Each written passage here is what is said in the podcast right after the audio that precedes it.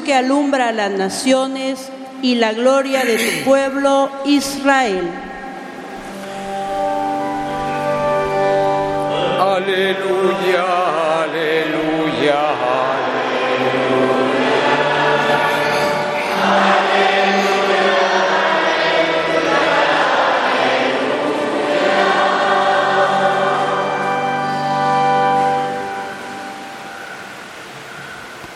El Señor esté con ustedes.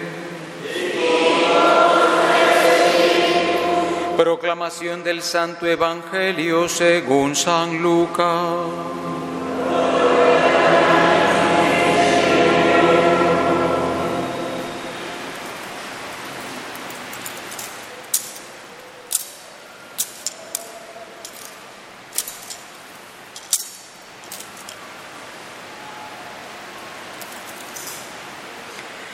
Transcurrido el tiempo de la purificación de María, según la ley de Moisés, ella y José llevaron al niño a Jerusalén para presentarlo al Señor.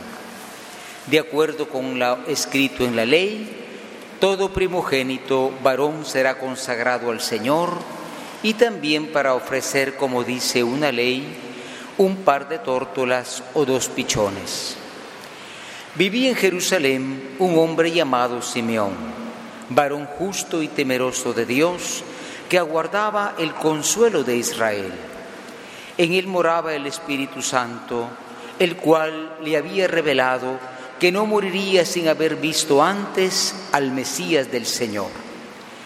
Movido por el Espíritu, fue al templo y cuando José y María entraban con el niño Jesús para cumplir lo prescrito por la ley, Simeón lo tomó en brazos y dijo a Dios, Señor, ya puedes dejar morir en paz a tu siervo, según lo que me habías prometido, porque mis ojos han visto a tu Salvador, al que has preparado para bien de todos los pueblos, luz para alumbrar las naciones y gloria de tu pueblo Israel.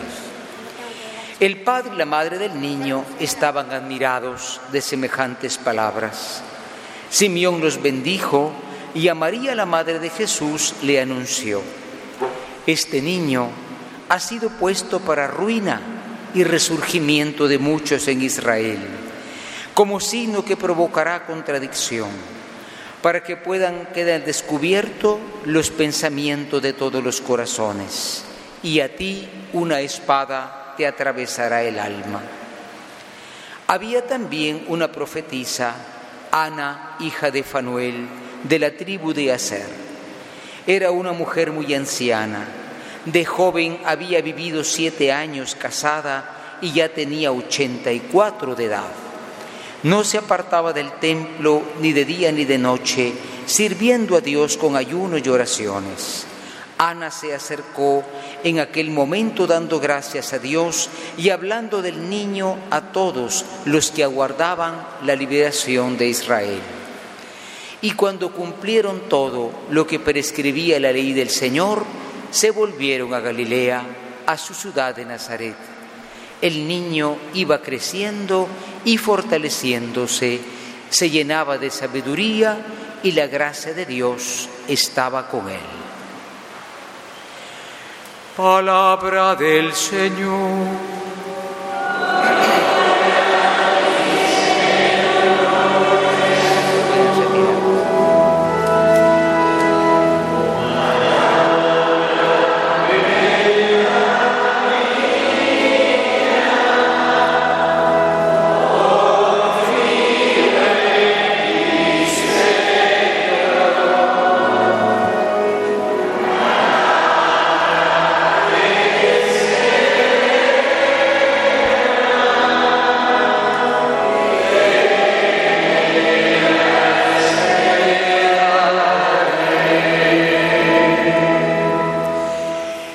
Sentarse, queridos hermanos y hermanas. Como decíamos al inicio, hoy con mucha alegría estamos celebrando la fiesta de la presentación del Señor. No sé si se acuerdan cuándo fue Navidad. ya se nos olvidó.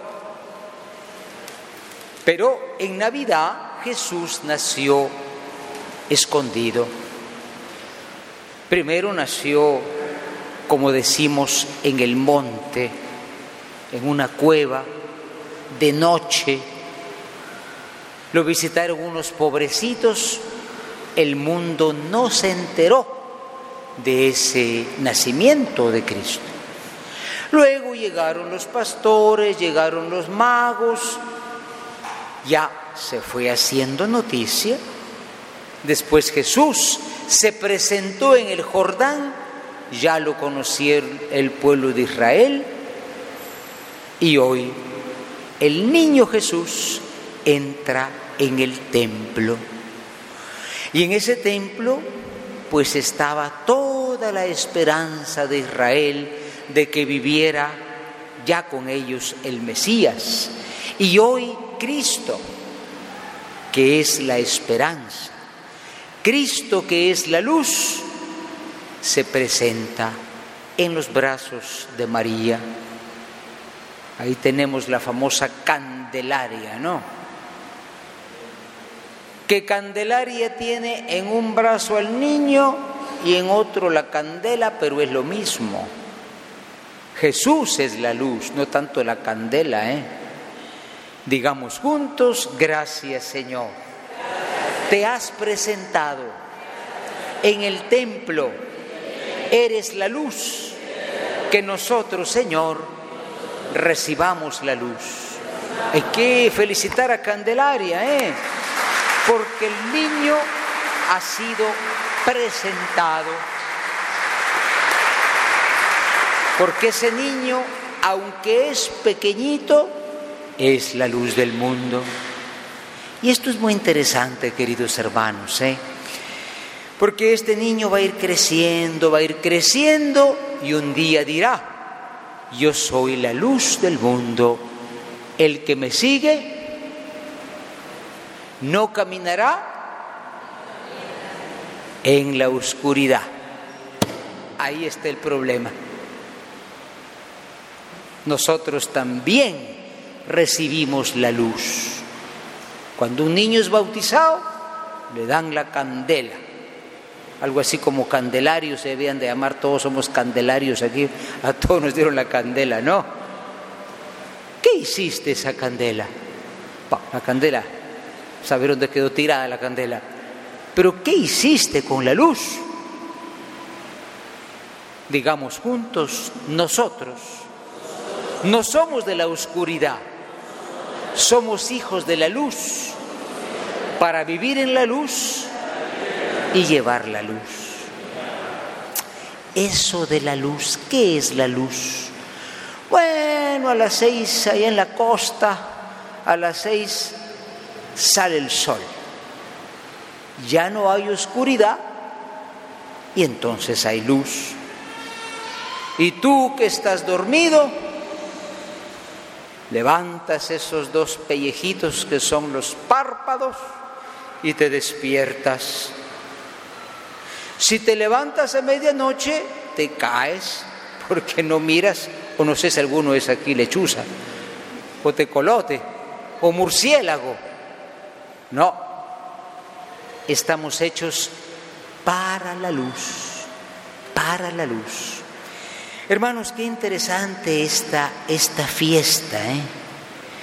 El niño entra al templo y pues no es que llevaban candela, pero ese niño viene a dar la luz al mundo. Es muy interesante porque ya el profeta decía, ¿no?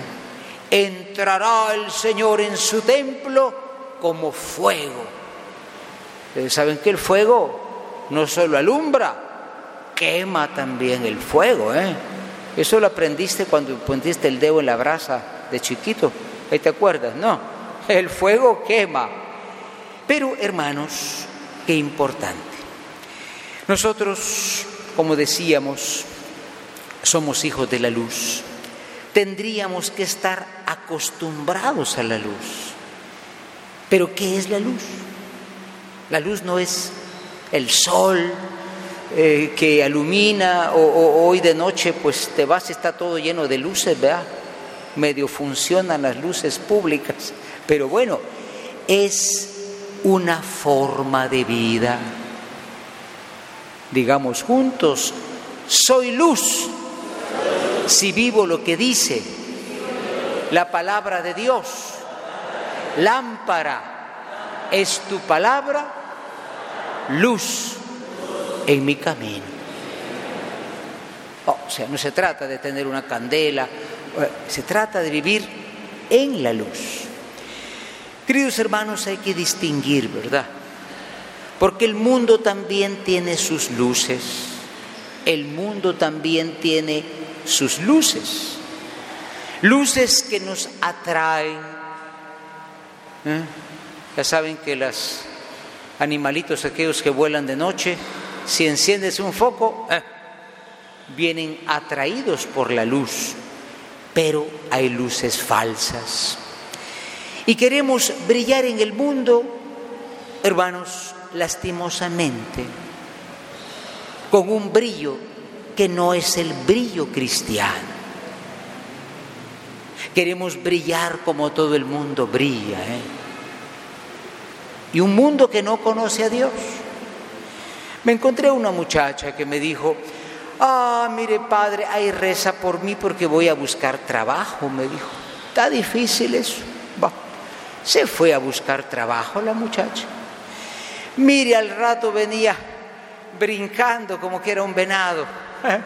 Y le dije, ¿te dieron el trabajo? No, pero me dijeron que me parecía Shakira.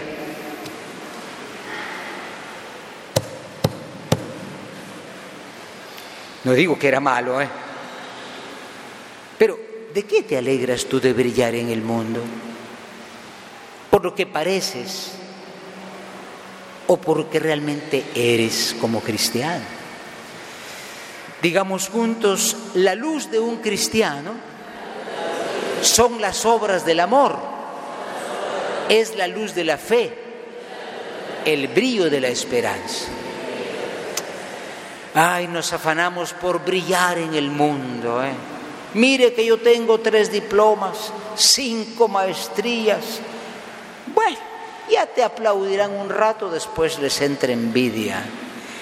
La luz del cristiano es una vida según los caminos del Señor. Por eso este día es importante, ¿no? Nosotros también somos luz. Y cuando estamos con los demás, ay, a veces no llevamos la luz. No llevamos la luz, llevamos la oscuridad del chisme, chisme. ¿Eh? El otro estaba tranquilo, llegas tú, le cuentas el último chisme, ya. ¿Qué le dejaste en el corazón? Oscuridad, oscuridad. Llevar la luz es decir la verdad, hablar siempre lo bueno, dar un buen consejo. Eso es ser luz y naturalmente vivirlo. ¿eh? Por eso nosotros nos alegramos, ¿no? Entró el niñito al templo, allá en una esquinita, y de repente se encontró a dos ancianos. ¿Cómo se llamaban los ancianos? Simeón y Ana viejitos, viejitos, ya de muchos años, 84 tenía la señora Ana y eso que había cambiado el DPI, ¿eh? A ver cuántos más tenía. Estos ancianos es muy interesante, ¿no? ¿Por qué la Biblia habla de estos ancianos? Bah, los ancianos, ¿para qué sirven? Bah, ya no pueden trabajar. No, no tienen smartphone tíralos, tíralos a la basura. Menos mal que en nuestros países de América Latina todavía queremos al abuelito. En otros países al asilo, a la... si puede que se muera, porque ya no producen dinero. Y este es un día importante porque nosotros, hermanos, también venimos de una generación que nos dio la fe. ¿Por qué tú eres cristiano? A la abuela con sus cosas que bautizaran al niño y me bautizaron. pero dichoso que tuviste abuela, que se preocupó. Dichoso que tuviste abuelo. Digamos juntos, Señor, te revelaste a los ancianos, que yo también los escuche y los aprecie si llego anciano. Bueno, espero que llegues tú también, ¿eh? pero, pero en Guatemala es fácil morir joven, ¿eh? ten cuidado. Hermanos, hoy se revela algo muy interesante, ¿no? Papa Francisco nos dice, cuidado con ir cayendo en la moda de despreciar al anciano. Y eso sucede mucho. Aquí en esta querida ciudad de Escuintla, ¿cuánto anciano no vive solo? Ya le puse la tele para que mire ahí la tele. la tele. ¿eh? Hay que escucharle, hay que apreciarlo. Vamos a dar a todos los ancianos que estamos aquí presentes un fuerte aplauso.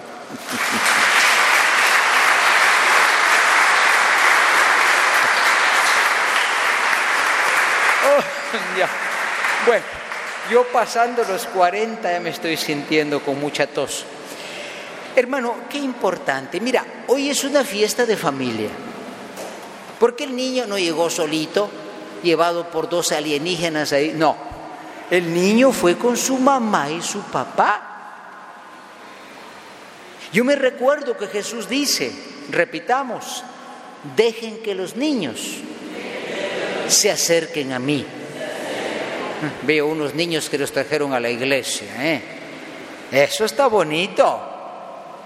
Mejor me hubiera dejado en la casa jugando ni entiendo. ¿Cómo se llama eso? Ni entiendo, yo no entiendo. Pero no, hay que traer al niño a la iglesia. ¿eh? Después, cuando el niño tenía 12 años, pues hasta se les perdió el niño. No importa. Llevar el niño a Dios. Eso solo tú lo puedes hacer. Solo tú lo puedes hacer. Y naturalmente, hermanos, como digo, el matrimonio, José, María, el niño y los abuelitos, que no eran meros abuelitos de él, ¿verdad? Pero eran como sus abuelos. Digamos juntos de nuevo, gracias Señor, por mi familia, por los niños, por los jóvenes, por los maduritos y por los ancianitos. Eh, eso que el anciano ya no cuenta, cuidado. ¿Cuál es el cuarto mandamiento de la ley de Dios? Honrarás a tu padre y a tu madre mientras lo tengas. ¿eh?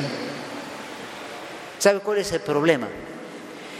Cuando uno es chiquito, tiene siete años, y, dice, mi papá es el, superhéroe, Superman y todos estos. ya el niño de 15 años ya se va alejando del papá, ¿eh? ya está ahí picando el smartphone, ya, ya, ya, bueno. Ya cuando uno ya es muchachón, yo tengo fuerza, tengo empleo, el viejito está en la casa. El día que el viejito muere, ah, ¿cuánta razón tenía mi papá? Este arco de la vida es muy delicado, porque mientras se provoca el aborto, se desprecia al anciano. En eso está cayendo rápidamente el mundo. Hoy Jesús se revela pues como la luz, la luz que es de toda la familia, una luz que es necesaria. Ojalá que nosotros pues también seamos luz.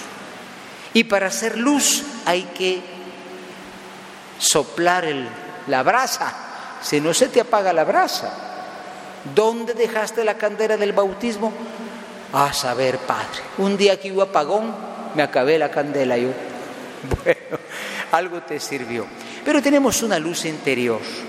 Digamos juntos, y la luz, y la luz que yo recibí no es para mí, es para los demás y crece con la oración, con la palabra, con la Eucaristía y con las obras de amor. Haz obras de amor, dice la palabra de Dios, y tu luz se encenderá. Acuérdate del que está herido en el cuerpo o en el espíritu y tu propia herida sanará. Que el Señor nos conceda ser luz. Ser luz en un mundo oscuro. ¿Eh? Allá está la Virgen de Candelaria, ¿no? Yo me acuerdo que en Mazagua, Mazagua es muy famoso. En el siglo XVII solo había dos santuarios, Esquipulas y Mazagua. Esquipulas todavía es famoso, pero Mazagua cayó en el olvido, ¿eh? mucho evangélico, quiero decir que es gente buena, pero en fin, y no sé, mezclamos la luz con la oscuridad.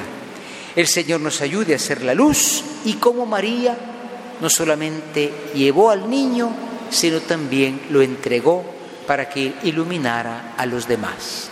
En el nombre del Padre, del Hijo y del Espíritu Santo. Amén.